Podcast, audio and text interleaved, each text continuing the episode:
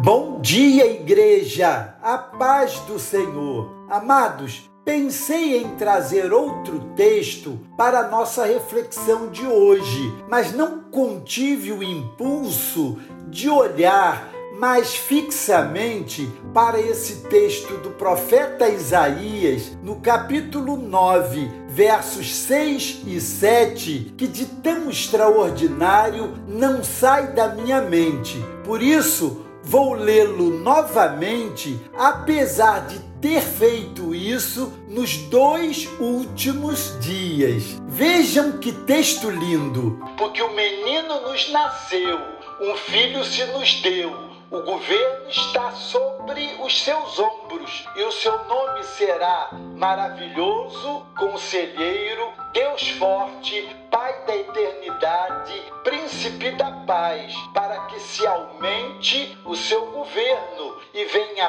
paz sem fim sobre o trono de Davi e sobre o seu reino, para o estabelecer e o firmar mediante o juízo e a justiça, desde agora e para sempre. O zelo do Senhor dos Exércitos fará isto. O texto diz: o seu nome será. Nome é a forma mais elementar de definição da nossa identidade. Há um poder intrínseco no nome, não um poder mágico uma fórmula que provoca reações, mas cada nome carrega consigo sua história identidade pessoal. Lá em Brasília, conhecemos bem de perto o poder que os nomes têm. Ser amigo de um político influente,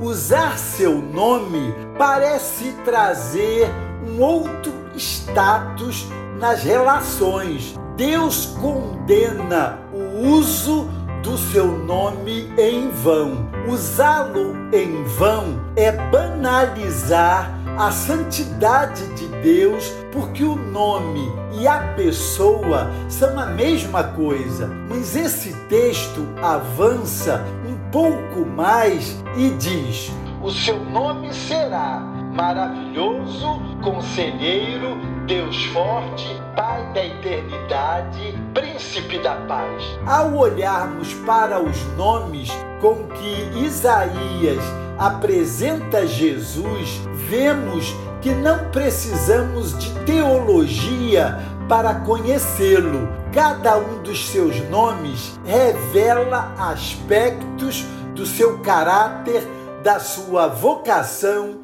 e da sua missão. Ele é aquilo que seu nome revela. O apóstolo Paulo diz que diante do nome de Jesus todo joelho se dobrará. Seu nome revela a sua pessoa e grandeza.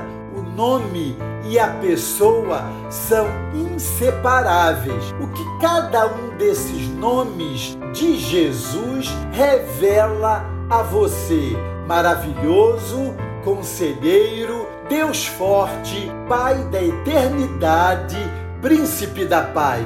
O nosso apelo a você é que esse nome ou esses nomes façam sentido absoluto na sua vida, porque não foram presenteados e apresentados e distinguidos para que sejam esquecidos e menosprezados. Vamos concluir com esse desafio de intercessão Oremos para que o nome de Jesus seja revelado a nós como igreja e crie entre nós uma comunidade que seja também um reflexo daquilo que é em seu Filho Jesus Cristo. Senhor Jesus, Pai da eternidade, Príncipe da paz, Conselheiro maravilhoso, Deus forte,